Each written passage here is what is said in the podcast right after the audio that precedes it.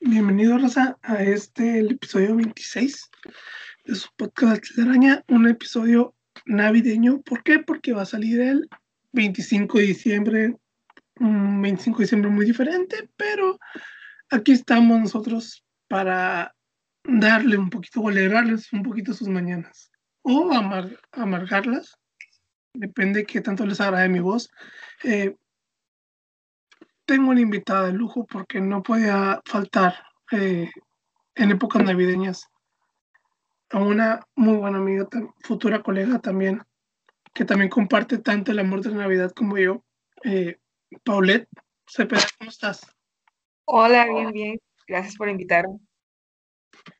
Sí, cuando dije, cae un viernes, o sea, sale un viernes, dije, va a ser Navidad. ¿A quién puedo invitar para Navidad? Y obviamente pensé en ti, porque es, como que lo primero que se me viene a la mente. Mis arduos años de investigación navideña por fin dieron frutos. Gracias, Canal 5, por ponernos mi pobre angelito todo el año, sin importar claro. Navidad. Estoy esperando este año también que la pasen, porque si no.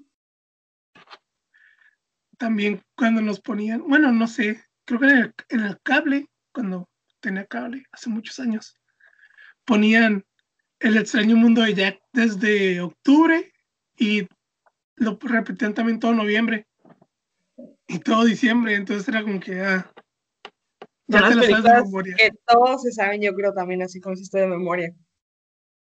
Se me hace que sería demasiado raro que no supieran cuáles son, cuáles son.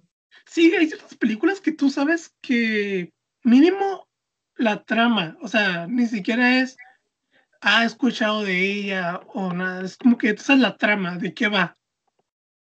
Sí, pero por ejemplo en la de mi pobre angelito me da risa. El otro día no recuerdo con quién estaba hablando de ella y me preguntaron que cuál era la que más me gustaba. Y estaba viendo pues las tramas que tienen similares a las de mi pobre angelito. Pero al estar buscando, o sea, me di cuenta que existe, o sea, existen otras, pero no, o sea, no tienen los mismos actores.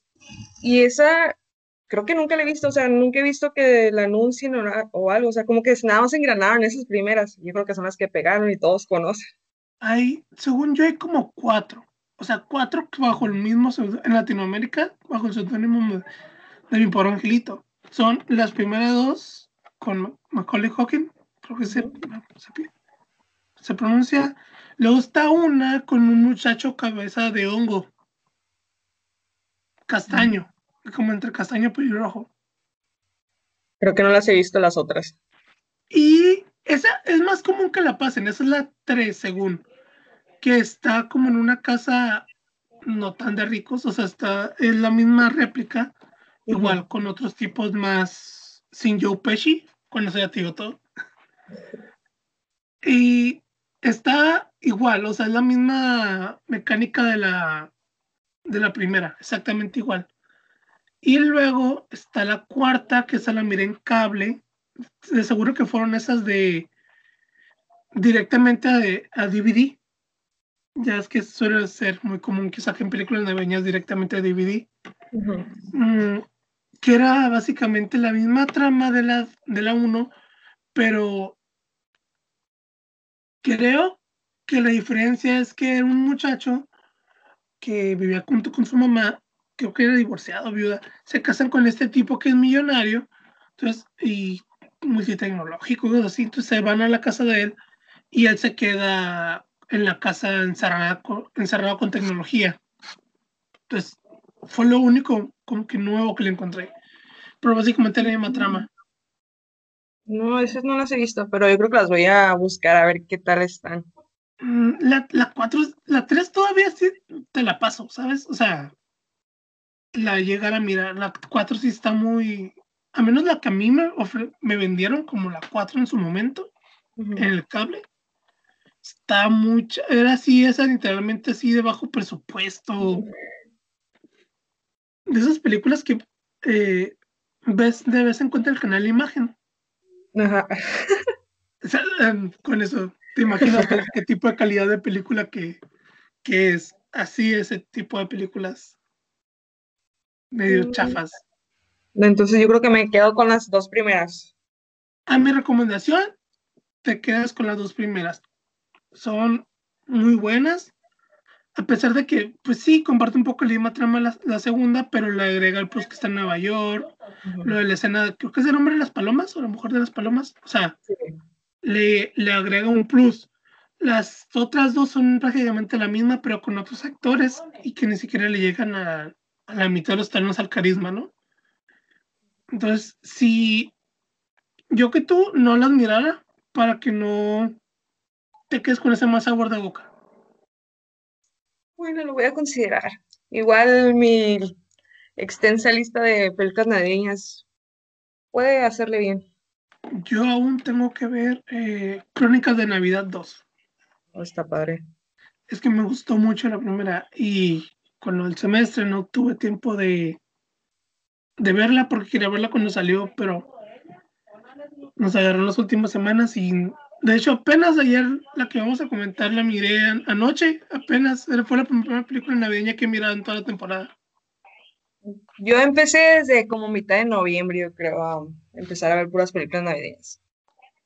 Mi mamá también me dijo, Maribán, no hemos, mi, mamá me llama Maribán, los nombres, Maribán, no hemos visto ninguna película navideña y le dije, ya sé, no me recuerde eso, ya voy a empezar a ver películas navideñas ahorita aprovechando el fin de semestre ya te avientas todos los que haya. Maratón de todo lo que haya. Eh, hoy vamos a hablar de una película navideña eh, de mis favoritas, no mi favorita, pero de mis favoritas, eh, que fue parte fundamental de mi infancia porque tal vez no la miré en el cine, pero tenía el DVD clon. Entonces la miré muchas veces muchas, muchas veces, entonces, cuando sí tiene buen rato sin verla, eh, cuando la volví a ver me di cuenta que me la sabía al derecho y al revés. Ya sabía que iba a pasar los diálogos, entonces fue como que, ok, sigues demasiado clavada en mí como para decir que no me acuerdo cómo va la película. Eh, vamos a hablar de El Expreso Polar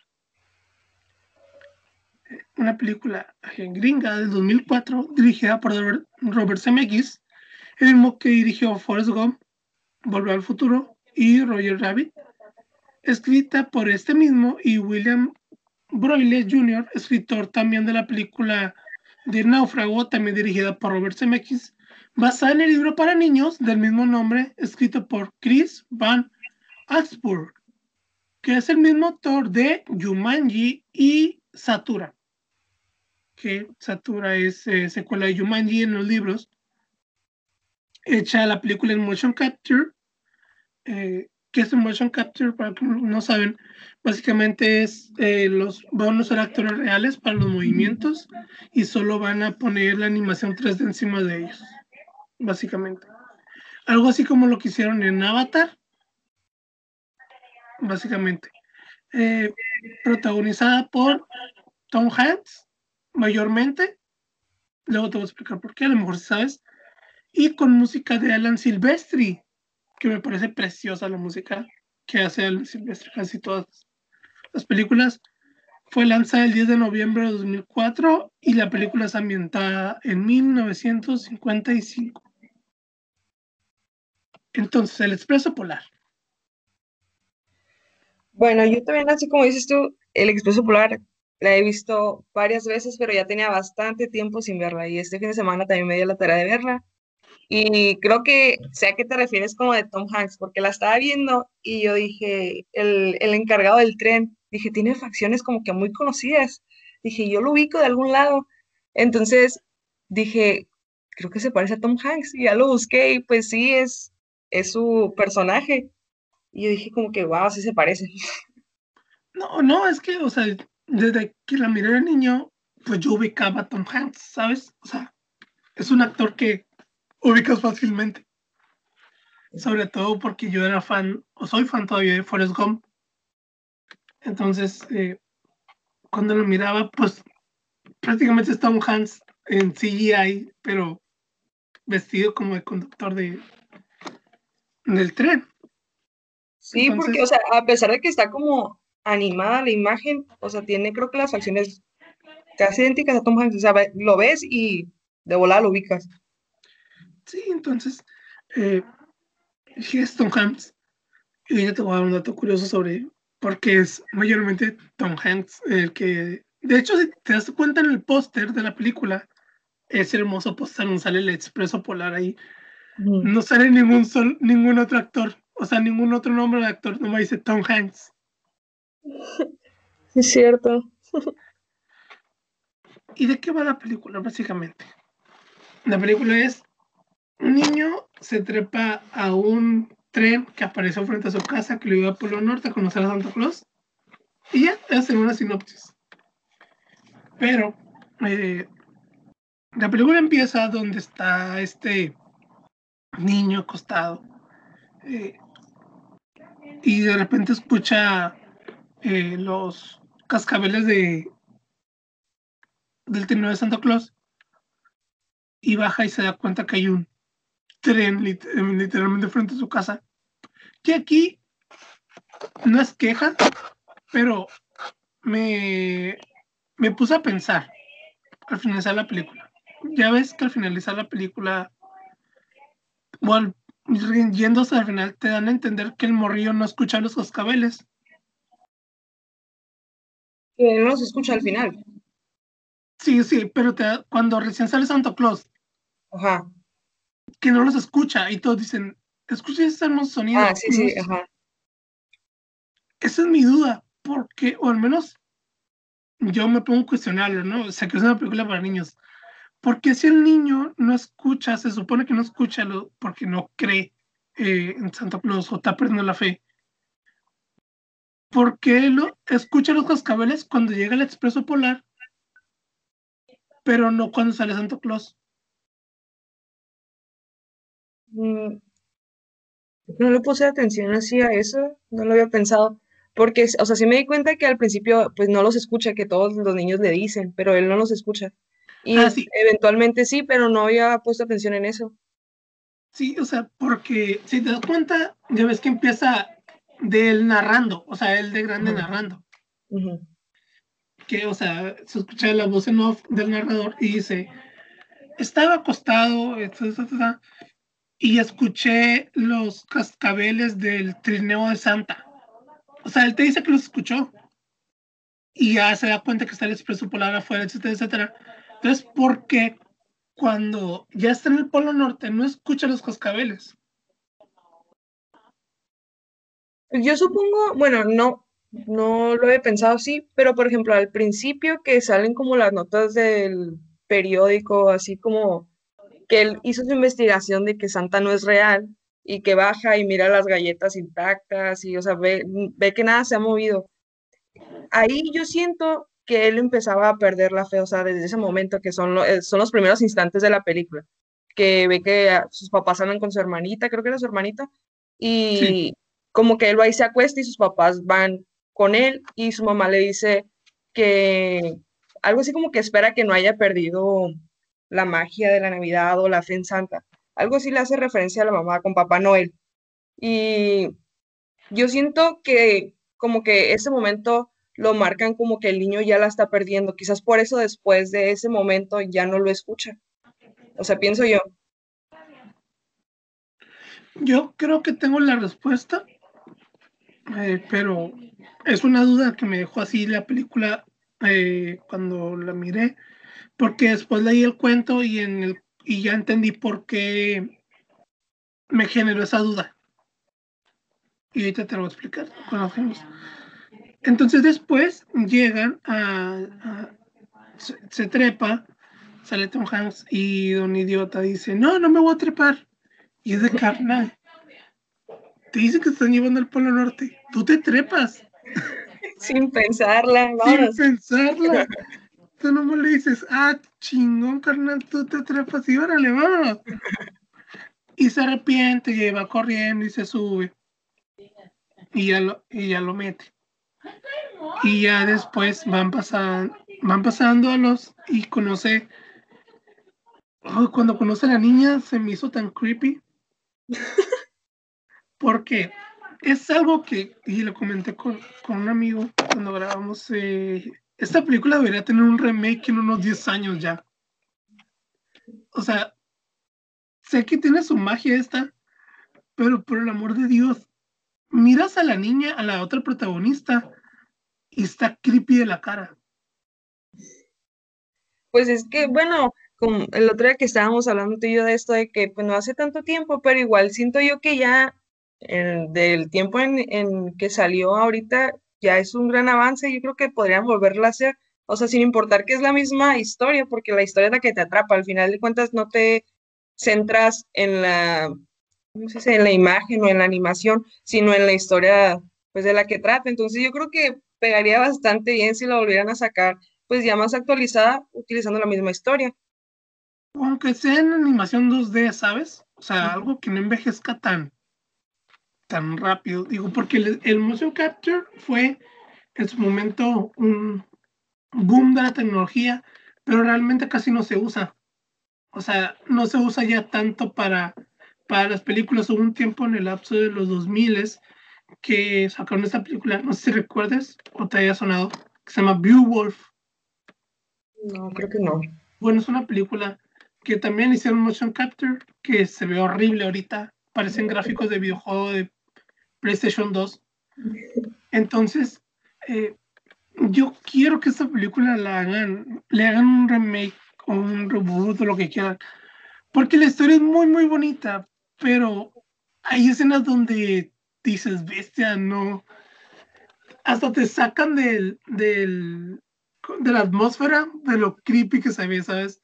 sí, sí. esa escena donde eh, él se sienta y la niña, que tampoco sabe nunca su nombre, tampoco el protagonista, lo, miran y se, se, miran y la niña está como que sonriendo con los dientes pelones, así, y los ojos bien, se ven como con los ojos bien hundidos, se ve muy, a mí se me hizo muy creepy, como que, ok, no envejeció muy bien esta escena. Sí ya pasan al. ¿Conocen al niño raro, al niño bocón? Al niño de los memes. Que básicamente sería el niño de los plumones. Sería el niño de los plumones ya en, en universidad prepa. Y después van pasando y llegan a las en, en, España, en los subtítulos, porque le miré en inglés, dice, el niño Bocón. El, niño, sí, el niño Bocón. Dice, estamos del otro, estamos en el, en, en lo que habla él, dice, estamos al otro lado de las vías. Y en los subtítulos estamos en el barrio pobre. Y entonces donde ah, aparece el, el, otro niño, el otro tercer protagonista, que tampoco sabemos su nombre, que también otro terco si te dicen, carnal, trépate, vamos al Polo Norte, tú dices que sí. Pero, por ejemplo, en el caso de ese niño, yo creo cuando están perforando los boletos, que al final pues terminan de perforarlo en el viaje de regreso. O sea, el niño en su mensaje que sale en el boleto se refiere como que tiene que tener más confianza en el resto, ¿sabes cómo? O sea, yo siento que por la situación en la que vive el niño a lo mejor no confía tanto. Entonces creo que por eso la pensó más en subirse y ese era el mensaje de su boleto. Yo pienso que va más eh, respecto a lo del regalo. Mm, ¿En qué sentido? O sea, como que no pensaba que le iba a llegar uno o Sí, porque si te das cuenta, eh, cuando, bueno, se lo comentamos más, el vato se, se, aferró al regalo y por culpa de ellos casi pudieron morir, ¿sabes? Si lo pones de esa perspectiva. Pues podría ser, pero yo creo que todo se enfoca pues en la situación del niño, o sea, como, o sea, los demás niños no, no es como que te mencionan de que, ah, vienen de familia, no sé, como que de dinero o algo así, pero pues ves las casas que tienen y eso, y se nota que quizás estén en un nivel económico un poquito más alto, entonces el niño, él a lo mejor tiene, pues, a lo mejor algunas carencias, y para él un regalo es como, wow, o sea, quizás no ha tenido uno en años anteriores o no sé, o sea, le causa como más, mm, ¿cómo se puede decir?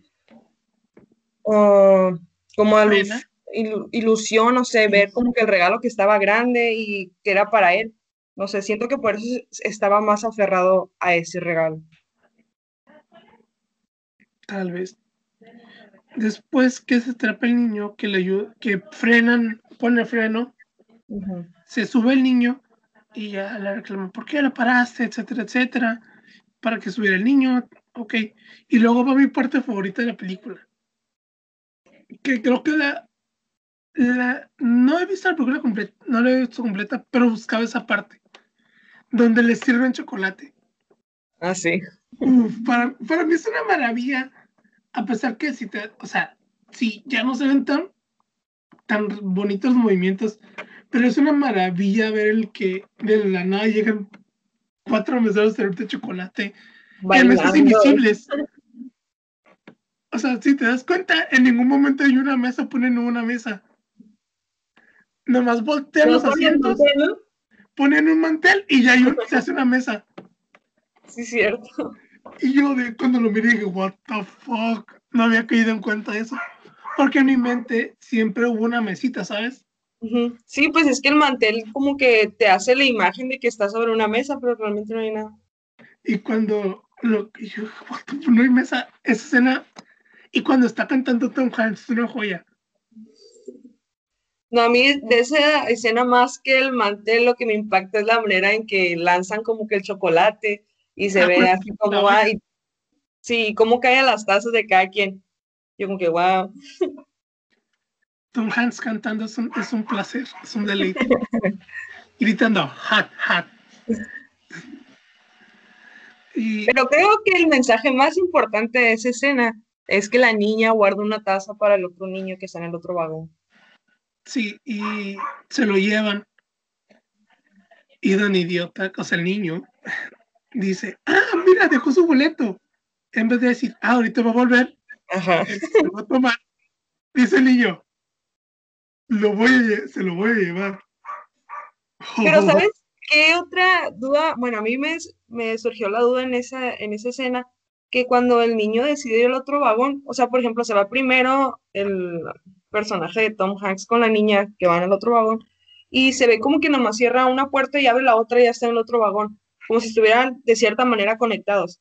Pero cuando el niño sale, o sea, está un super aire y nieve, y, o sea, cuando pasa el personaje Tom, Tom Hanks y la niña, o sea, parece seguro pasar por ahí, pero cuando ya pasa el niño ya no. Tal vez, tal vez es la misma magia del conductor, ¿sabes? Porque, o sea, haciendo el caso al niño, el niño sabiondo, dice, la regla fue, eh, no te prohíbe cruzar de vagón sin, sin un adulto. Entonces, tal vez la niña no miró eh, que cómo estaba realmente porque iba con, con el personaje Tom Hanks, con el conductor, ¿sabes? Podría ser, si es cierto, no lo había pensado. Sí, entonces, es que muchas veces lo puedes, en este tipo de películas, los plot holes o los hoyos en la trama lo puedes resolver con magia navideña. Sí. O sea, Excelencia de las películas navideñas, la magia. Es como que, ¿y cómo revivió? La magia de Navidad. y mi favorita, y mi cliché favorito de las películas navideñas. Está nevando donde, nunca neva. Exactamente, estoy diciendo que aquí neve, que me toque, pero parece ser que no. Oh, es Mexicali. está nevando. Es la magia de. ¡Wow! Es, es mi favorito. O sea, es el que digo, ¿qué pedo? O sea, ¿por qué lo siguen poniendo? Pero me da risa. Y, no, siempre pues también está el típico que no cree y al final de la película ya, súper creador de la Navidad y todo su espíritu navideño a flor de ah, piel. pues básicamente es, el Scrooge, o sea, es el personaje Scrooge. Y entonces ya el idiota pierde el ticket, se regresa y ponen una muy bonita secuencia de cómo va volando el ticket. Ahí eh, no me he dado cuenta. Ya ves que la escena de los lobos se ve como que medio rara, porque tienen que tienen que ver los lobos. Pero en el. Esa escena de los lobos es un homenaje, una calca, si le quieres llamar así, al libro, porque, bueno, el cuento. El cuento es. Es de dos páginas, o sea, me refiero a. En dos páginas es una misma imagen y tiene dos, nomás como dos escritos. Entonces, hay una escena donde va pasando el espeso polar así en la nieve, y está un, está un lobo parado mirando el expreso polar. Entonces, eh, eso, lo, eso cuando yo la volví a mirar dije, ah, es una calca del, de, de una ilustración del libro. Y ya eh, va pasando, ahí ya vuelve a caer en, en el, en el tren, después en el papaye, que se más asquerosa la parte donde el, donde el pájaro vomita el boleto. Sí. Y yo de, ¿por qué? O sea, pudieron haber puesto que el pájaro no lo quiso, o sea, ni siquiera tragarlo, como que, ok, y ya lo pateó. Pero no, tenemos que ver cómo se lo traga y luego escucharlo. y lo tira. Y de vuelta le pide el conductor el boleto a la niña, le dice que no lo tiene y le dice el morro, yo la perdí, etcétera, etcétera. Y se la lleva. Y el sabiondo dice, la va a tirar, la va a tirar, la va a tirar. Y yo, este morro. Bien candil el niño. Bien candil, dije, no, no. Este morro sirve para semanas culturales. y, y ya y alcanza a recuperar el, el, boleto, el morro, y le va, se lo va a devolver. Y le pregunta al, otro niño, le vamos al niño de la bata. Al, el niño de la pijama es el niño, o el niño de las botas, se me hace más fácil. Una disculpa por el ladrillo de mi perro.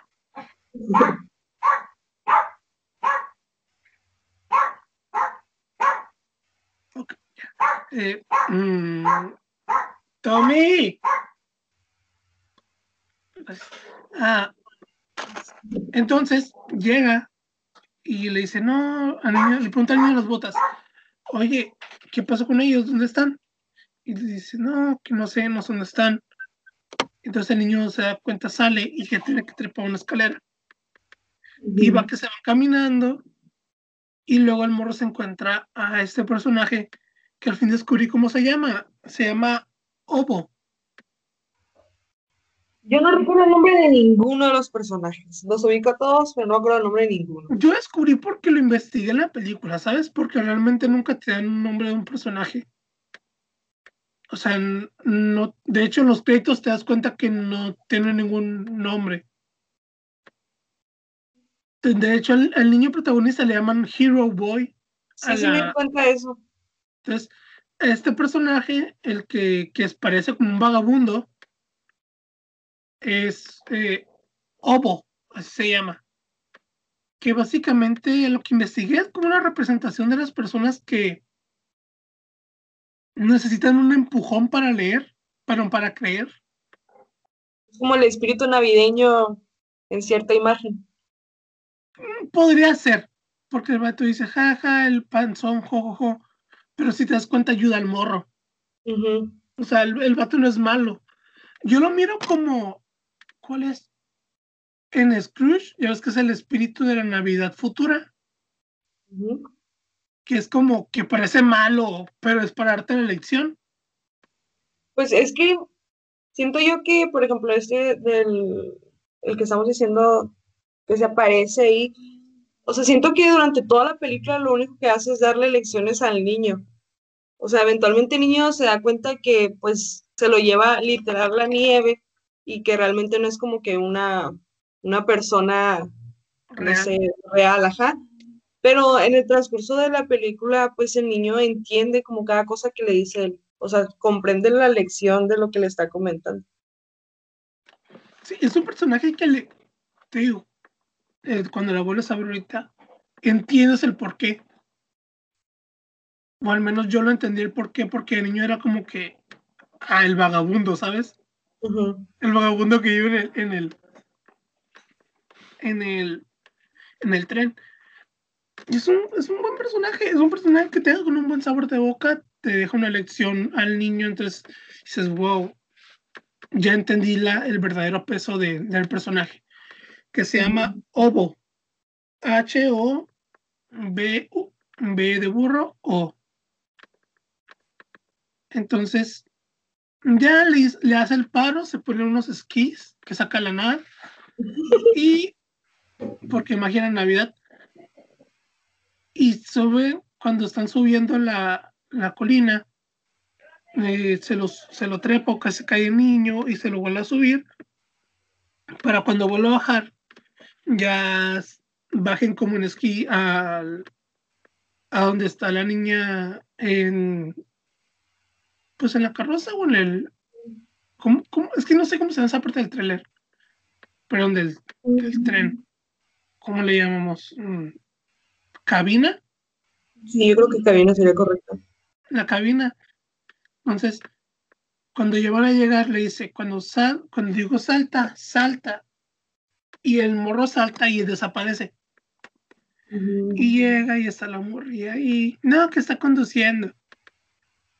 Que porque los que están conduciendo están cambiando un foco.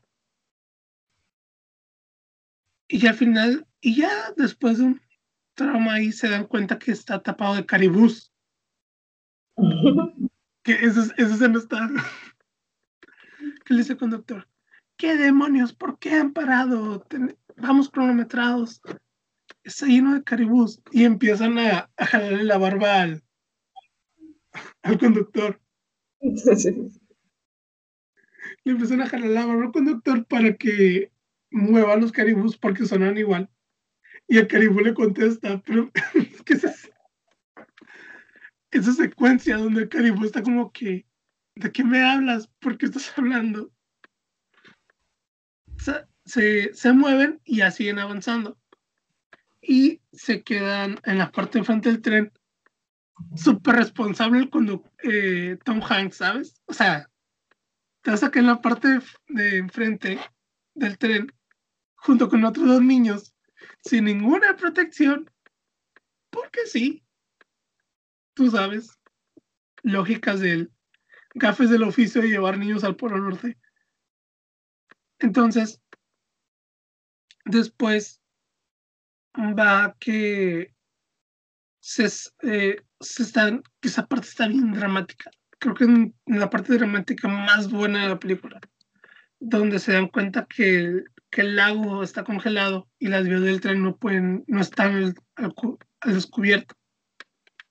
Y tienen que, ¿cómo decirlo? Tienen que frenar, pero como que el freno o, un mecanismo se zafa, como que el clip se sale y sale volando y es el que rompe el hielo. Mm. En, la parte donde están en la... En el lago. Mm, sí, que está súper delgadito, ¿no? Que se empieza como que a craquear todo. Sí. Esa escena se me hace tan dramática, ¿sabes? Es como que... Dios mío, ¿qué va a pasar? ¿Qué va a pasar? ¿Qué va a pasar? O sea, y lo vemos desde el punto de vista, porque prácticamente enfocan más a la cámara, del, de los dos niños, el protagonista y la protagonista. Pero imagínate ser uno de los niños que estaban en el vagón. Viendo cómo se está cayendo antes de que aparecieran las vías. No sé si te diste cuenta que los vagones parecía que se estaban hundiendo. Ah, sí. Ahí. todos los niños nos vamos a morir. Sí, o sea. O sea, yo me puse a pensar, ok, estos niños salieron a salvo porque al final logran, se rompe y logran caer en las vías. No sin olvidar la escena donde el maquinista decide quitarse el. ¿Cómo? ¿Cómo es que no? ¿Cómo le, el. Vaipin el vaipín del pelo. Ah, sí, el cabello que se le en la cara. El vaipín del pelo y lo pone para reparar la máquina. Pero sí, o sea, cayó en cuenta bestia te imaginas ser un niño que estaba en el, en el, el niño es del último vagón. O sea, el niño de las botas está en el último vagón. Está prácticamente inundado ese, ese vagón. El niño pensando me viene a quedar en mi casa mejor. ¿Para qué me subí? ¿Para qué me subí? Maldito sea, ¿para qué me subí? Y ya, pues, ya sigue el, tramo, ya llegan a, al Polo Norte, lo sacan y le dicen morrillo, hey, el morrillo de las botas no quiere salir. Y el conductor le dice, acá yo no obligo a nadie. Es su pedo si no quiero salir. Y el morrillo trata de convencer, el, el protagonista, la protagonista tratando de convencer al niño de las botas para que salga ahí bastante Claus, etc. Y por magia la Navidad se desprende el último vagón y terminan en el, en el, como en la central de distribución. Sí, sí, sí. Entonces, no, que fulanito y piñas van, piñas vienen. Al final llegan a la bolsa de regalos de Santa. Pues en la bolsa de regalos de Santa, el niño cuenta su regalo. Y dice, eh, guacha, mi regalo. Y no se separa de él. Y yo de morir. Sí, es mi nombre, es mi dirección. Le dije, ok, niño. Entiendo que quieres tu regalo. Es válido. Pero a una costa de matar a tus amigos. Y yo no sé, yo creo que estando en, ese, en esa situación, yo también hubiera agarrado mi regalo. Y que pasa lo que tenga que pasar. Como niño sabiendo que le tocaron tres calzoncillos y, y un suéter.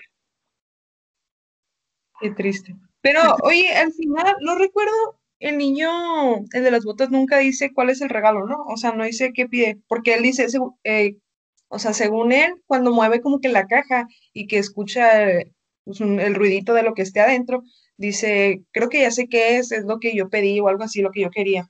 Pero no recuerdo que haya dicho como que qué era, ¿no?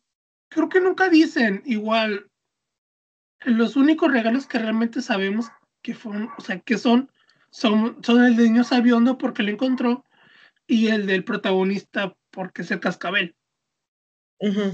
Pero nunca te dicen otro regalo, ah, este fue por este, el otro, y este no, nunca te dicen.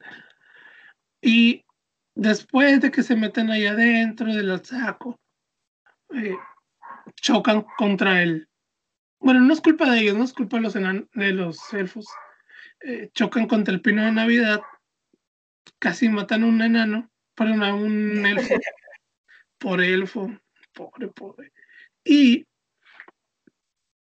ya la vuelven a colocar la estrella, nos bajan, el niño de, los votos decide dejar el regalo y va a salir Santa Claus y cuando sale tapan al protagonista todo lo pueden ver pero no puede escuchar las el cascabel que es a lo que te digo no mm, la película empieza donde te dice que él despertó o sea antes de escuchar a su, a su hermana y todo eso que él está dormido y que lo despertó los cascabeles del trineo de Santa Claus.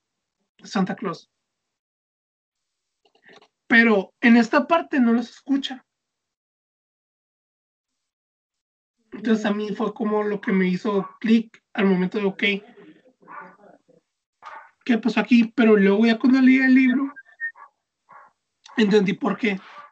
Porque, porque esa frase del inicio. y entonces eh, no, no lo escucha y ya, etcétera, etcétera, y dice, quiero creer, quiero creer, y es porque se sale un cascabel del trineo y le cae a los pies y no lo está agitando y no lo escucha, y él dice, quiero creer, quiero creer, o tengo fe. Entonces cuando voltea hasta Santa Claus, que es Tom Hanks, otra vez, haciéndole a Santa Claus, ¿Neta? No me puse atención en eso. Fíjate, tiene las mismas facciones que Tom Hanks. Voy a tener que buscarlo porque no me di cuenta de eso. Y haz de cuenta que eh, le dice que, ah, tienes fe y no sé qué. Y le dice que, ¿qué quieres tú de regalo? Y nunca, sabemos, se lo dice al oído, pero después sabemos que es el cascabel de, de, de su trineo y se lo echa al bolsillo, primer regalo de Navidad, se regresan al, tren y Don Puños lo echó en el bolsillo que estaba roto Y ya se regresa súper aguitado. Ah, pero primero les perforan los, los, los boletos, que se me hace una, escena muy bonita. Que le dice, que al, niño sabiendo le dice que, que aprenda, que no es un bocón. Sí, que tiene que ser más humilde. Un poco de humildad le dice. Y luego al niño de las botas le dice que cuente con. que dice varias frases, ¿no? Que termina con Y le dice: es un billete especial para que cuenten con nosotros, tengas fe en ello o, o, cosas así. Y le dice, claro, lo haré con la ayuda de mis amigos. Y ya lo sabes. Y se trepa. Oh. Y a la niña le dice, le pone como lidera. Y le dice, no, para que tomes el cargo a veces, etcétera, etcétera, vas a ser una gran líder. Y al niño protagonista le pone cree o believe y dice, no, pues ya, eh, ya creciste, ya creíste, el niño es escéptico, etcétera, etcétera. le da un discurso ahí. Y ya suben, se da cuenta que lo partió, se regresa súper agüitado a su casa, se despide de todos y ya despierta la mañana siguiente, le despierta a su hermana y le dice, hijo santa, hijo santa, abre los regalos y está el cascabel. Y ya que eh, está el cascabel, está, lo escucha él y su hermana, pero no lo escuchan los papás. E incluso le dice a la mamá, oh cariño, perdón, está roto. Y dice que con el paso del tiempo fueron terminando de escuchar la gente ya no puede escuchar el cascabel, excepto él, que a pesar de los años siguió escuchándolo, y las personas que siguen creyendo también lo van a escuchar. Y ahí termina. Y ahí termina. Muy bonita película. Súper navideña. creo que se volvió un clásico navideño, a pesar de no tener tantos años. Eh, Pero yo creo que el mensaje principalmente eso es lo que te atrapa de toda la película. Sí, el mensaje de que te cree en las fiestas, cree en Santa Claus, es una película que le puedes poner a los niños y no se aburrirían. Pero yo creo, bueno, cuando este fin de semana que la volví a ver, me puse a pensar que, o sea, el mensaje en sí que sí es el espíritu navideño, lo importante así, lo que creo que a mí me hace más como que impacto la película o me gustó de la película era la diversidad de los niños, o sea que los niños tenían diferentes características físicas o por ejemplo económicas, así, y te daban a entender que sin importar de dónde provinieras, de tu entorno, lo que tú fueras, si tú creías a todos esta magia navideña los iba a tratar igual, ¿sabes cómo? O sea, todo consistía en creer sin importar sí, o sea, que quién eras los niños son niños a pesar de, sus circunstancias. Ajá.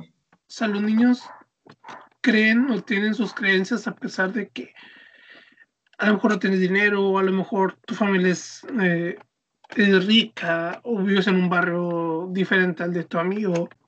Siguen, siguen siendo niños y siguen teniendo las mismas creencias de, sobre Santa Claus. Y te voy a dar, algunos datos curiosos de la película que me encontré ahí por el internet. Y aquí te voy a resolver, vamos a resolver el por qué, eh, de por qué el niño al inicio sí escucha las, los cascabeles y al final no. Las primeras y las últimas palabras que dicen en la película por el narrador son las mismas que en el libro.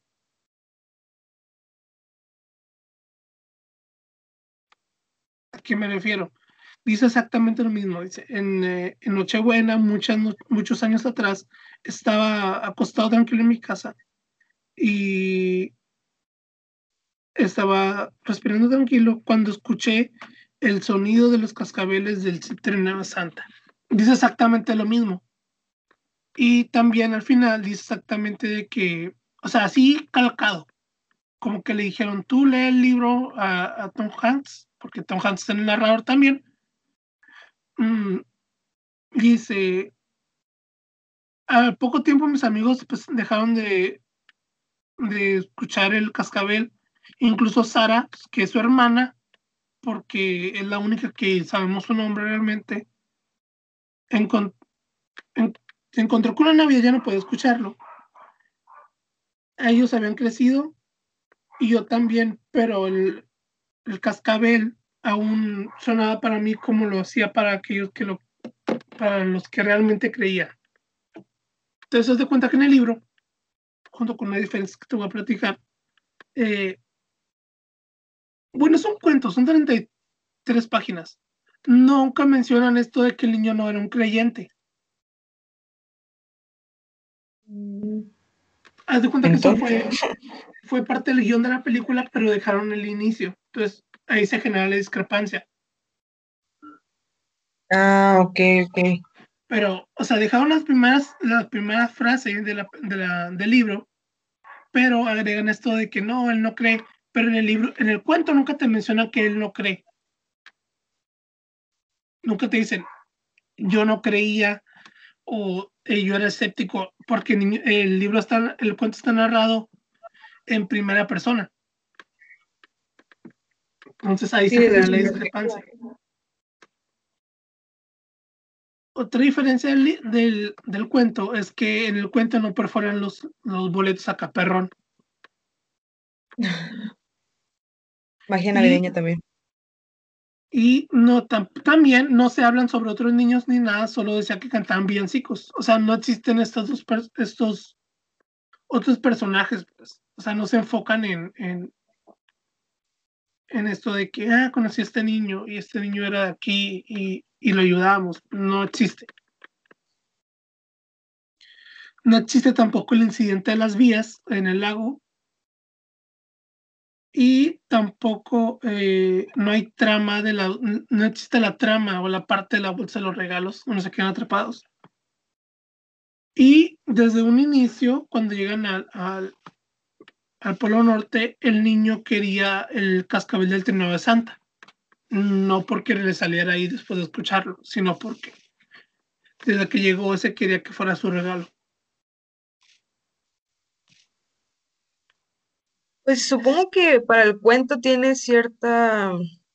Mm, es como es un cuento, es corto. Entonces para niños pues no tienes que agregarle como que tanto. Está muy conciso, pero creo que... Pero creo que para fines de la película quedó bastante bien, bueno, a mi parecer. sí, quedó muy bien. Si quieres nomás al rato, recuérdame, te paso el PDF. Está en inglés, pero es inglés para niños. Y lo voy a leer en la noche. Otro dato curioso es que el protagonista, o sea, el niño, es interpretado por tres personas.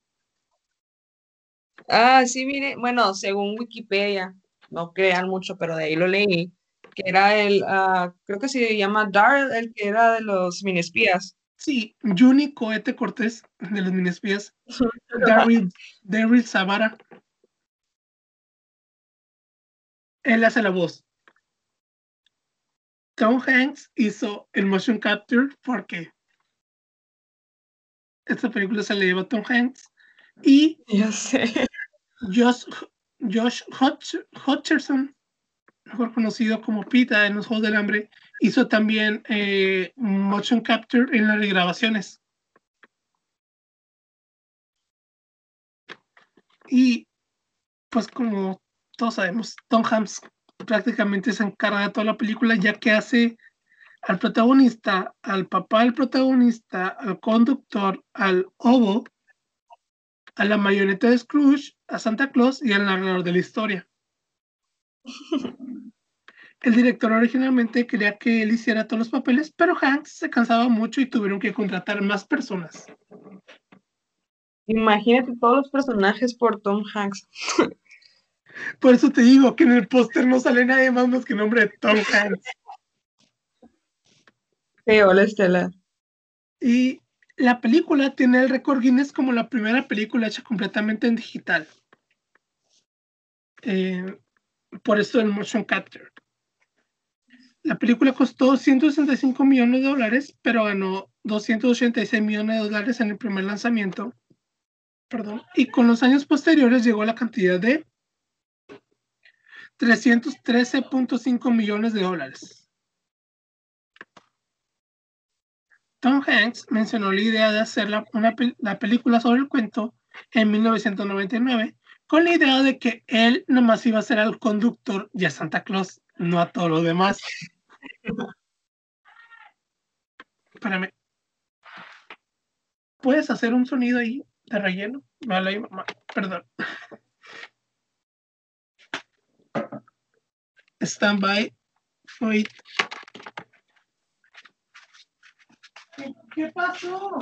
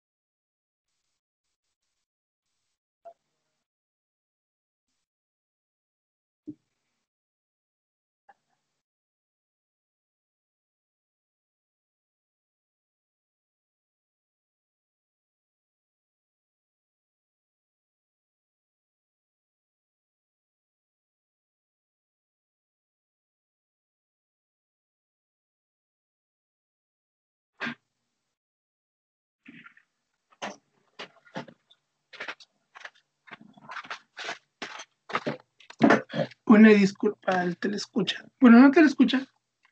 Es que me habló mi papá para bajar unos cosas del carro.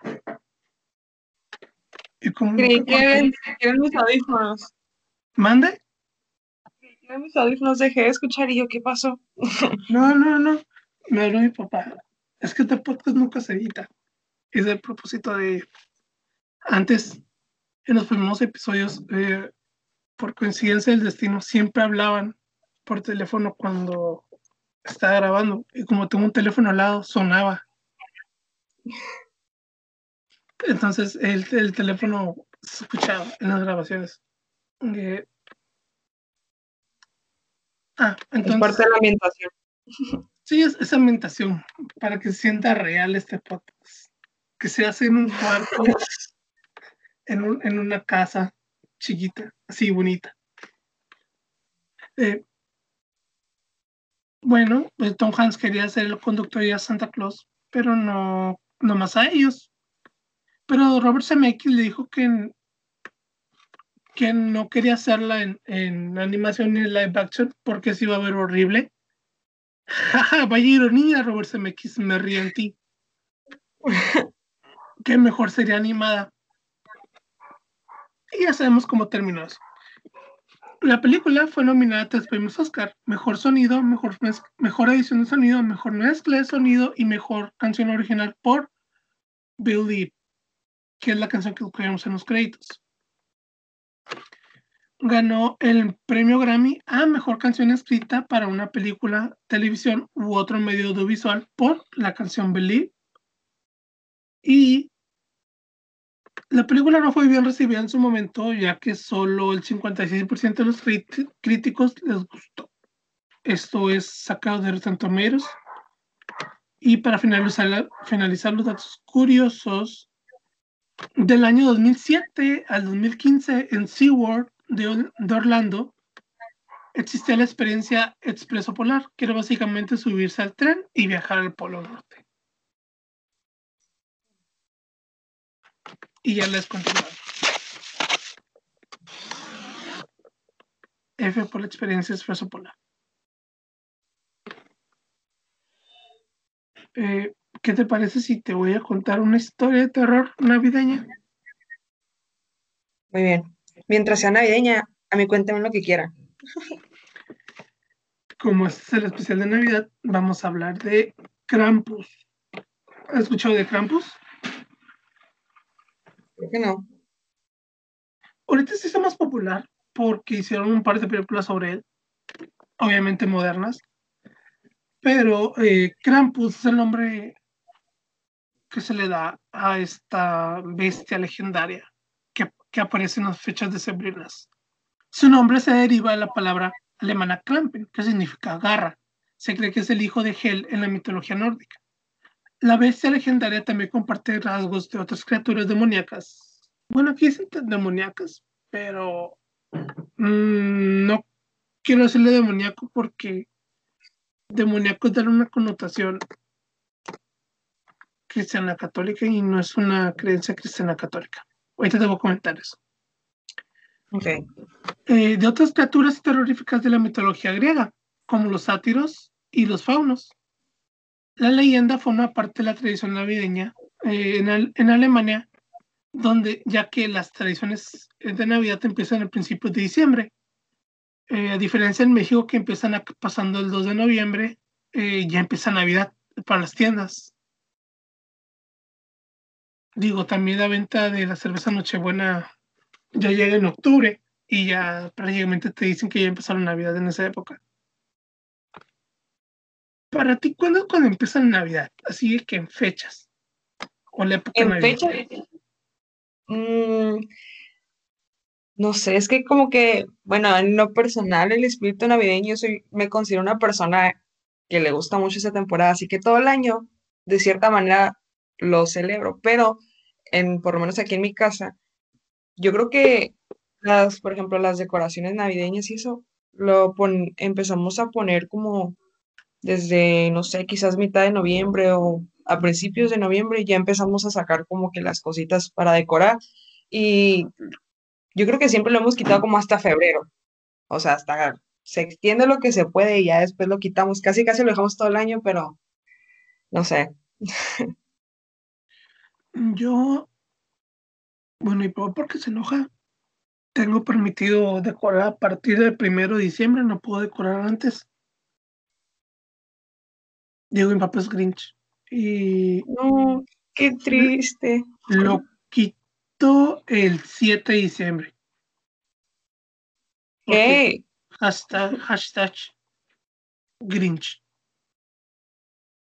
Entonces, me dura poco más de un mes bueno, Creo que, bueno, es que en mi caso, bueno, por ejemplo, mi mamá era la que cuando estaba más pequeña decoraba así como que todo. Y a mi mamá le gustaba poner que los cojines, en el baño las decoraciones de Navidad. Y mi casa está pequeña, así que todo se miraba así como que, yo siempre he dicho que parecen las casitas como las que hacen de Santa en las plazas, que están todas decoradas, que están bien chiquititas y todas decoradas. sí, ajá pero de las que ponen como que les ponen nievecita, que están todas decoradas, que paletas grandes y así, pues yo siempre he dicho que mi casa así, porque está pequeña y pues se mira toda llena de cosas. Y en la mesa, todo el mantel, en la cocina tenemos una, arriba de la alacena está una villa con foquitos y todo. O sea, aquí ponemos como que todo, pero yo creo que también tiene que ver el hecho de que, pues mis papás también, o sea, siempre les gustó también celebrarlo. Así que aquí lo más que se pueda dejamos las cosas puestas. No, hay papás Grinch, así que nomás lo disfruto una semana, un mes, seis días. Nomás que el año pasado no lo, bueno, este año técnicamente no lo quité yo como todos los años porque me, me rompí el dedo, entonces no lo quité yo. Entonces un día, no sé qué, fui a la uni y ya volví y ya no había nada navideño. Pero ¿cómo es que quitan las cosas antes de Navidad? O sea, ni siquiera se espera no, Navidad.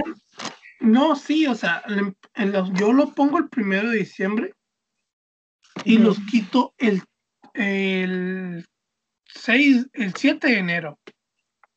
Ah, ok. Es que al principio, si no me equivoco, dijiste 7 de diciembre y yo, ¿qué? Ah, perdón.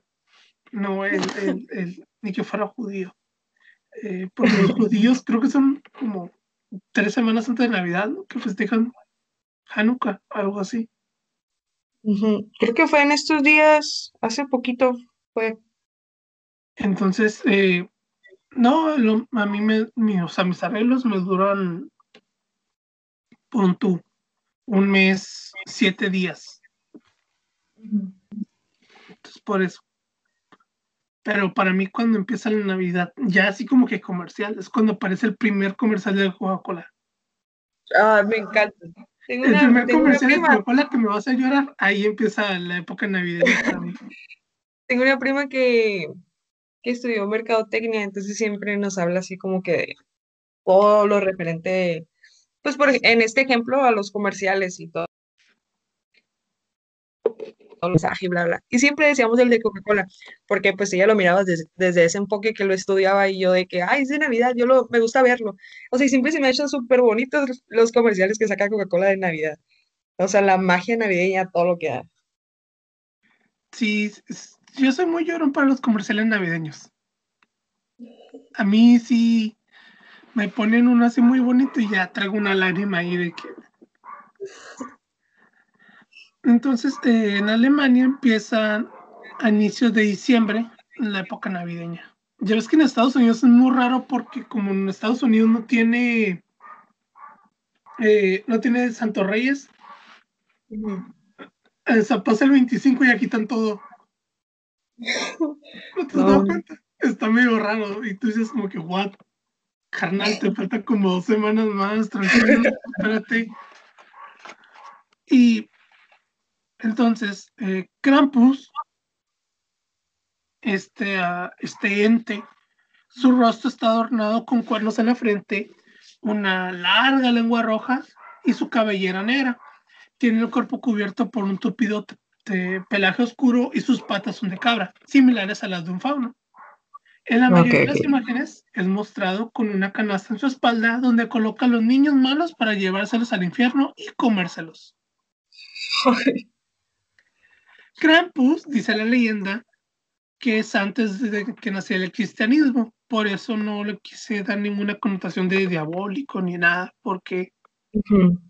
por lo mismo, se supone que el monstruo también, en algunas versiones, eh, azotaba a los niños malos y los ponía en su saco y se los llevaba a las profundidades de la tierra, donde los pone en esferas y los deja colgada en su colección mm, durante siglos.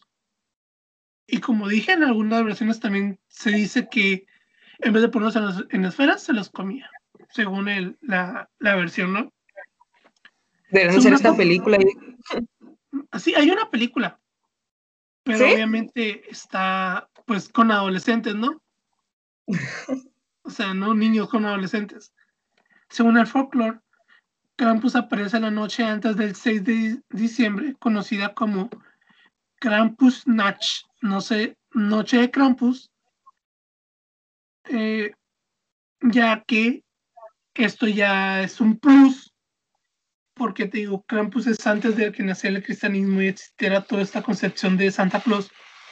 Entonces, pocos años después, o varios años, siglos después, eh, el 6 de diciembre pusieron que Nicolás, Nicolaus Tag es el día conocido como el día de San Nicolás, cuando los niños alemanes comprueban si en el zapato o en la bota que dejaron la noche anterior contiene regalos. Y después, para deformar más todavía la leyenda, empezaron a decir que Krampus era ex ayudante de Santa, a pesar de que Krampus o la idea de Krampus existió muchos años antes que Santa Claus. Oh. Y ese fue Krampus, el demonio. de la- Bueno, no el demonio, el ente de la Navidad. Si lo Suena sumamente interesante porque es el otro, la otra cara de la moneda. Sí, por, por eso, por eso no lo consideran como una creencia que es un demonio, porque simplemente es jugar con la idea del bien y el mal. O sea, el humano siempre ha pensado eso, entonces ya después quisieron como que modernizarla metiéndole de Santa Claus, pero es algo que, pues antes del cristianismo, pues, o sea, debe tener más de dos mil años esa creencia, ¿sabes?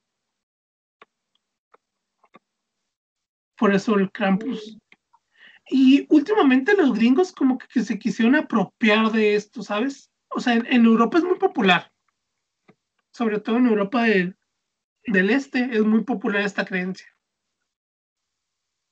Pero como que los gringos con esto de la película que salió se quisieron apropiar de la de la criatura o el ente.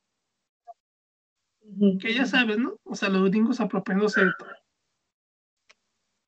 Lo que pague más. Ah, básicamente. Y usted ya sabe, señora bonita, señor bonito que está escuchando. El invitado o la invitada, en este caso invitada, escoge la canción. Y la invitada escogió Party in USA por Miley Cyrus. Ay, ay, ay. Ay, ay, ay. Una canción interpretada por Miley Cyrus, escrita por Dr. Luke. Chinga tu madre, Dr. Luke. Eh, mm, jamás te vamos a perdonar lo que hiciste. Eh, por JCG, te amamos JCG, eh, y Cloud Kelly, formando parte del primer EP de Miley llamado The Time of Our Lives, lanzado en 2009. La canción fue lanzada como single el 11 de agosto de 2009. La canción originalmente la iba a cantar JCG, pues ella la escribió, pero en palabras de ellas, dijo esto. Esa fue mi primera semana escribiendo después de firmar con Universal. Así, así que fue la primera gran sesión de escritura para mi gran álbum. Y fue una de las grandes canciones que hicimos. Y recuerdo que pensé que la canción es increíble, pero no sé si iba a ser al 100% yo. 110% yo, ya sabes. Puedes sentirlo. Fue genial, pero no lo suficientemente edgy. Que edgy no lo pude traducir bien. Puede ser atrevido o provocador. Fueron como que sus palabras. Y en la versión de Miley, que es la versión que todos conocemos, se trata de el cambio de ir a, de ir a vivir de Nashville a Hollywood. Mientras que en la versión de JCE habla sobre el cambio o el choque cultural de ir a Estados Unidos siendo ella una chica de Londres, ya que en el demo que existe, en el demo de 30 segundos, en el que es prácticamente el coro, dice en vez de It's a Party in the USA, como la versión de Miley dice, en la versión de JCG, ella canta I think I'm gonna like USA. Y la canción logró el número 2 en listas de Billboard. Y eso fue lo que me pareció más chistoso de cuando la investigué. Por eso te dije que, sí, que sí a esta. La canción tuvo un gran impacto cultural en Estados Unidos ya que el día que mataron a, Osama Bin Laden, el 2 de mayo de 2011, las reproducciones del video se dispararon, eh, como a Osama le dispararon, irónico, y los comentarios eran de la, de la celebración por el suceso. No sabía eso. Cuando lo investigué, dije, no, no es en serio. No, tío, cuando me preguntaste, que me dijiste que pues escogieron una canción, estaba pensando, dije, conozco un montón de canciones, pero me dijiste que era para buscar ciertos datos de la canción. Y yo así como que, pues, ¿qué canción me sé que tenga como que datos interesantes o, o que diga yo una canción que todos conocen? Y estaba pensando, y de las canciones que se en el lapso de, yo creo que el 2009, 2011, más o menos, esas canciones que salieron en ese entonces, las, las escucho ahorita y por alguna razón son las únicas que como que me regresan cuando las, las escuché primera, por primera vez. O sea, como que tengo bien vivo el tiempo en el que las escuché. Y esa canción, eh, no sé, de Jessie J siempre fui como que fan, o sea, siempre me gustó cómo cantó y todo. Y ha tenido una evolución en, la, en cuanto a la música que saca. Pero esa canción siempre recuerdo que ella decía que era como que fue su gran hit, o sea, eso fue lo que la hizo que su nombre resonara en Estados Unidos, que de hecho, en la actualidad dice que aún pues tiene ciertos problemas para pegar con, eh, con la audiencia americana, pero dice que esa canción pues le abrió muchas puertas y que está muy agradecida con Miley por haberla eh, escogido y cantarla y pues hacerle justicia a su canción, pero siento yo que y es de esas canciones que la pones y no sé, yo creo que la, la mayoría, si no es que todos, o sea, saben qué canciones y se saben un pedacito o algo, pero siempre la cantan, o sea, todos lo ubican. Y siento yo que, pues, nos acompañó a todos en, nuestra edad como que de fiesta en su momento. Y no sé, esa canción como fue como que la primera que se me ocurrió que dije como que esta, esta mera, esa tiene que ser. Sí, cuando me dijiste, dije, ah, debe tener algo. Y ya le investigué y, ya y me encontré con eso y dije, no, la voy a poner. es que se me hizo muy, se me hizo muy chistoso que, ok, mataron a Osama Bin Laden. Alguien, no vamos a meter en cuestiones de política, lo mataron y vamos a celebrar reproduciendo esta canción. ¿Cómo no? Y la canción volvió a revivir con las elecciones del de este año de Estados Unidos, este año 2020, ya que cuando Joe Biden fue anunciado como ganador, las, em, las personas empezaron a cantar esta canción en Times Square. Sí, justo eso te iba a decir. Incluso Miley hizo un tweet donde puso, ahora esa es una fiesta en Estados Unidos. Sí, muchos hicieron referencia a esa canción cuando salieron las noticias, ya que fue noticia mundial hacían referencia a esta canción. Y fue como que, digo, o sea, han pasado tantos años, ya, o sea, ya son varios años, y aún sigue como que súper viva esta canción entre todos. Sí, es una persona temporal, como le llaman. Y sí, cuando me dije, no, no puede ser, qué, qué, qué ironía del mundo que se pongan este tipo de canciones. Sí, es una canción yo la recuerdo más que la primaria, porque salió en tiempos de donde estaba en la primaria, 2009. La recuerdo más en la prepa. La tengo más ubicada, en, perdón, en la secundaria. En esa época, la secundaria, la tengo más como que ubicada. Al menos yo. No, yo desde que salió, era como que, pues Miley Cyrus era Miley Cyrus. Venía acompañada de Hannah Montana, que era wow, y era como que la canción. O sea, yo en lo personal, en lo que son los programas de Disney y lo importante que fueron esos años más que ahorita. Eh, yo era más em, tipo High School Musical en vez de Hannah Montana, pero mi hermana era como que le gustaba Hannah Montana y pues me sabía todas las canciones así. Entonces, de cierta manera, y fue como que a mi hermana era fan, yo era el efecto colateral de, del fanatismo de mi hermana. Entonces, cuando salió esa canción, pues era, pues, la, la escuchábamos siempre y la cantábamos y no la sabíamos completa. Entonces, digo, ahorita hasta la fecha, si la ponemos otra vez, va a ser lo mismo de, de como cuando salió. Yo, mm, yo sí a mirar Hannah Montana, me gustan un par de canciones, eh, pero no, no tan fanatismo, ¿sabes? Yo era más Team Jonas Brothers. O sea, la música de Jonas Brothers me gustaba más a mí no tanto sus series, su contenido de Disney no me gustaba tanto. La serie no, no, nunca me llegó, nunca le llegué a ver. Yo era más Team Jonas Brothers, pero entiendo la relevancia que tiene Miley. Y creo que aquí todavía no estaba en Disney, ¿no? Ah, no, se me hace que sí. O ya había salido de Disney. A ver, no, me parece que seguía todavía ahí. No creo que en ese entonces. terminó Hannah Montana? O sea, creo que con eso nos podemos dar una idea de cuándo.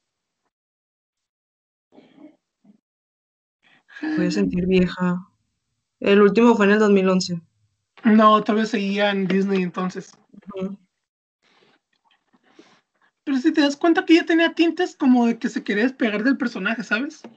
Ah, sí, sí, o sea, yo, por ejemplo, te recuerdo que con mi hermana escuchaba su música que sacaba como Miley, no como Hannah, y era como que en el mismo tiempo. Y o sea, aunque era como que al mismo tiempo que interpretaba Hannah y que sacaba música como Hannah, o sea, ya la música que ella sacaba como Miley era diferente, o sea, era otro tipo de música, otro género, o sea, realmente notabas si escuchabas a ambas, pues se, se podría decir como separadas, eh, pues sí era diferente, o sea, el tipo de música que, que cantaba. Entonces, pues más ahorita. O sea, ahorita la música que saca ya nada que ver con el personaje de Hannah Montana. Pero hasta la fecha creo que todo lo que saca, todo pega, o sea, tiene, tiene esa manera de impactar en las personas. Sí, o sea, tiene la parte de impactar y aparte vende el morbo, ¿sabes? Porque por mucho tiempo vendió ella el morbo. Y no estoy diciendo que no es talentosa, es muy talentosa. Pero sobre todo en esa época de Wrecking Ball, vendía mucho más el morbo, o, al menos la gente se preocupaba más por el morbo de ver qué hacía ella a la canción. pues creo que fue como que el, tiempo en el que estuvo implicada como que en muchas controversias. Pero a lo que pues he escuchado en algunas entrevistas que hace o, algunos artículos donde hablan sobre ella, o sea, ella siempre ha intentado como que salir de, la, de la caja, de, del, no sé, del espacio donde la tenían, o sea, intentó separarse totalmente de Hannah Montana cuando recién pasó esto y eventualmente ella exploró pues, lo que ella le gustaba en este campo de la música, o sea, ella intentaba expresar muchas cosas diferentes a través de su música, entonces, no sé, a mí se me hace como que muy padre, muy importante todos los mensajes que daba, o sea, sí, como tú dices, en ese tiempo quizás se suscitaron muchas controversias en cuanto al morbo, quizás en cuanto a lo que decían las canciones, o sí, pero siempre fue como que ella expresaba todo. O sea, no le importaba como que la opinión de los demás, sino que era más que a ella le gustara eso que ella, mm, ¿cómo se dice? Entregaba en cada canción, no sé. No sé, siempre se me ha hecho como que wow. Es como el capítulo de Black Mirror donde sale ella. Ah, sí. Básicamente, o sea, si te das cuenta, dio tintes de que su álbum iba a ser de rock. ¿Cómo se llama este nuevo álbum? Plastic Hearts. Sí. Algo así. Que sale con con Joan Jett y Billy Idol, que son iconos de los 80. Eh, no, no he tenido la oportunidad de escucharlo. ¿Tú ya lo escuchaste? ¿El, nuevo álbum? Sí. Sí. ¿Sí está muy bueno o tira más al pop?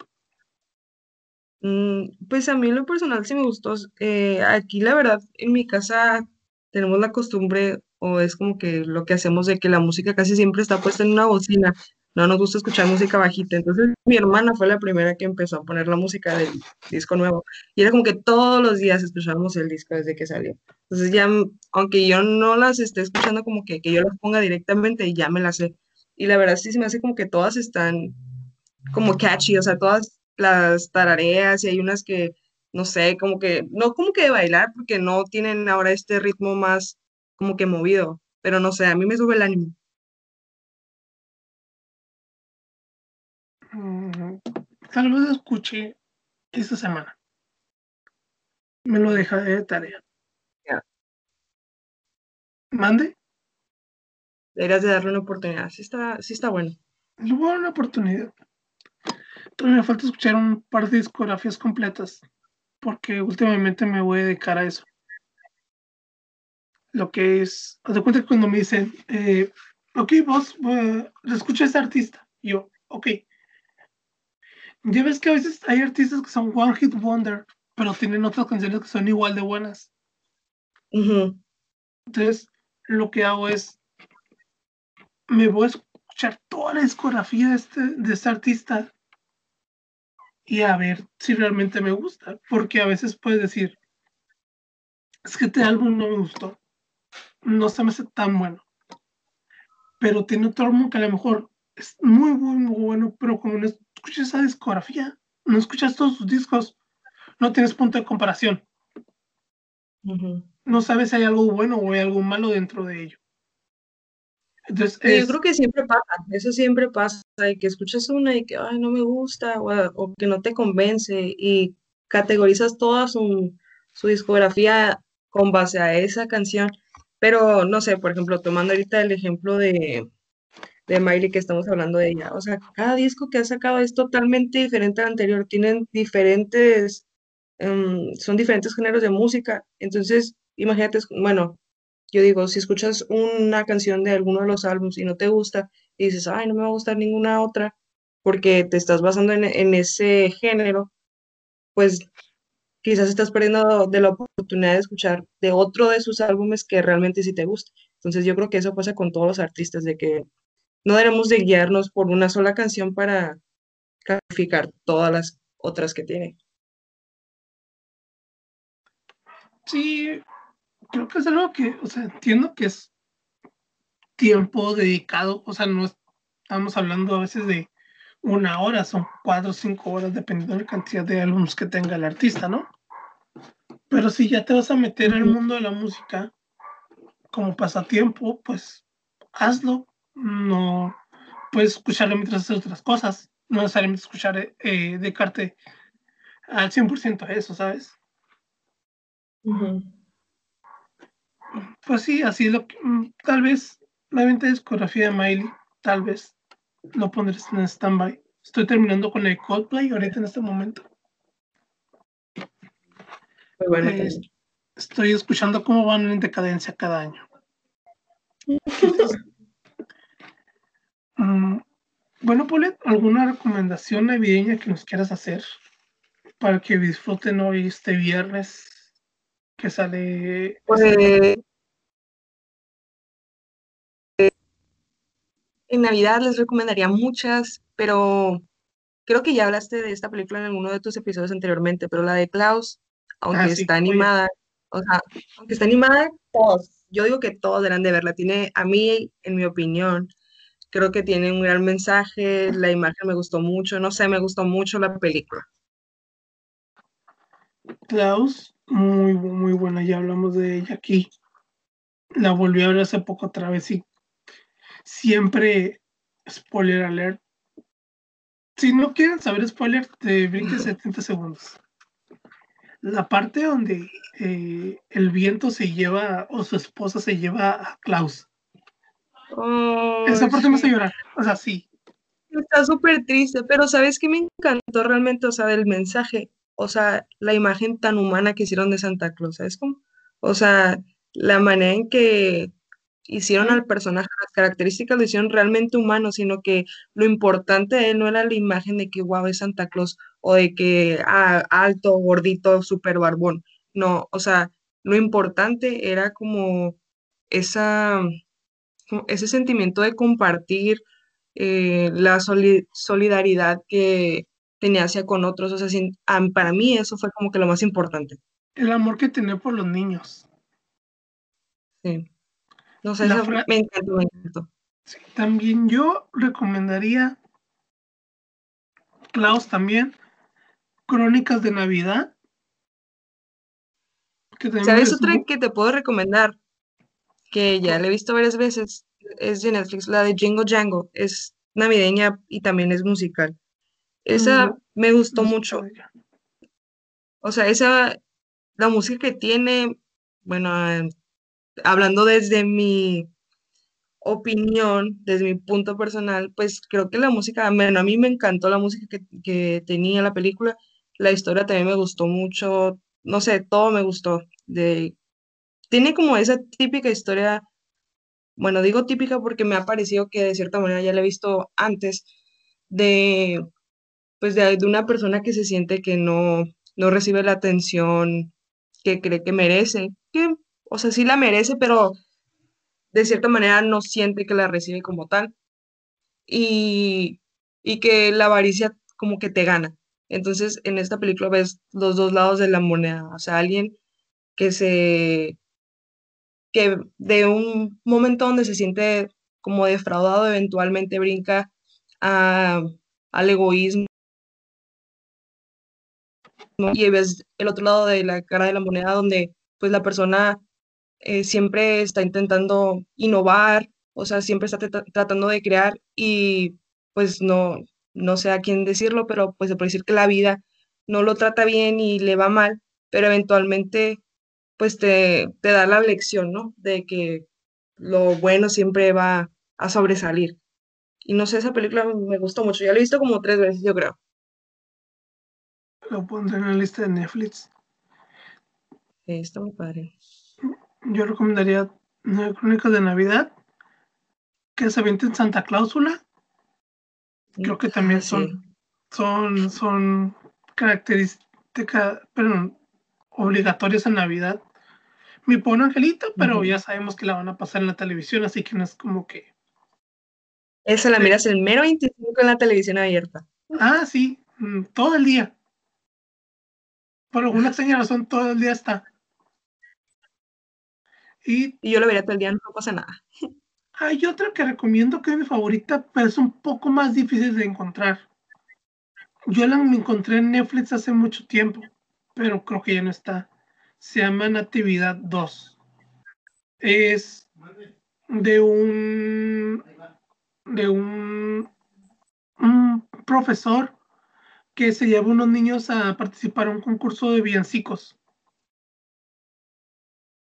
Y supe, supe de ella porque estaba buscando películas de, de este actor que sale en Doctor Who, que es David Tennant.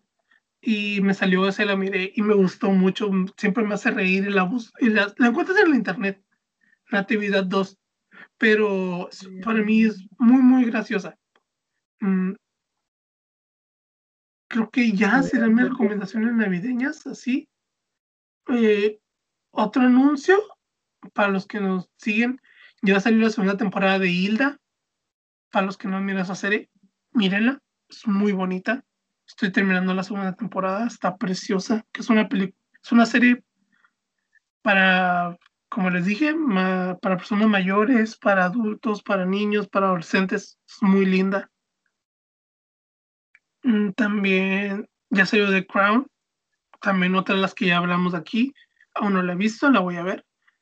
Y creo que serían todos mis anuncios por hoy. Eh, tengan una gran Navidad.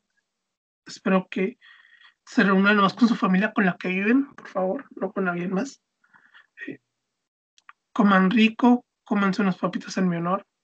Mm, y ya, disfruten ustedes, queridos. Sé que ha sido, va a ser una Navidad rara, pero va a valer la pena. Mm, estoy más que seguro que sí. ¿Algo más que quieres comentar antes de irnos, Ole? Pues les deseo bonitas fiestas, que todos la pasen bonito con su familia, aprovechen a todos los que tienen en este momento, hagan de lo mejor, aunque se sienta que no puede ser de lo mejor por la situación que estamos cursando, pero les aseguro que sí. El espíritu navideño tiene que estar a flor de piel ahorita para traernos mejores momentos y pues eso, les deseo muy bonita Navidad. Ok, gracias a los que siguen escuchando hasta acá. Como siempre, ya saben dónde encontrarnos. Eh, en Instagram como La Telarana en mi Instagram es Ivana Rona. Eh, si gustas dejar tu Instagram, Paul.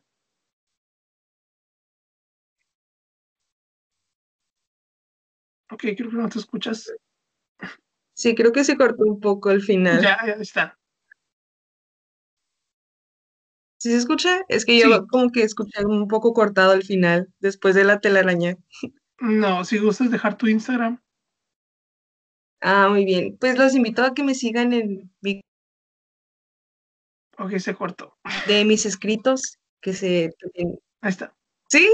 Ya, okay. a seguir otra vez. Ok, muy bien, esperemos que ahora sí se escuche. Pero bueno, los invito a que me sigan en mi cuenta de escritos, que tiene por nombre sindestinatario.mx, para que vean algunos de, de mis trabajitos de poemas y así. Ok, eh, muy buena cuenta, síganla chicos. Mm, me, también ese 2000, wow a veces me enseña sus poemas cuando le da su gana. Ok, gracias por escucharnos esta semana. Eh, tengan bonitas fechas y adiós.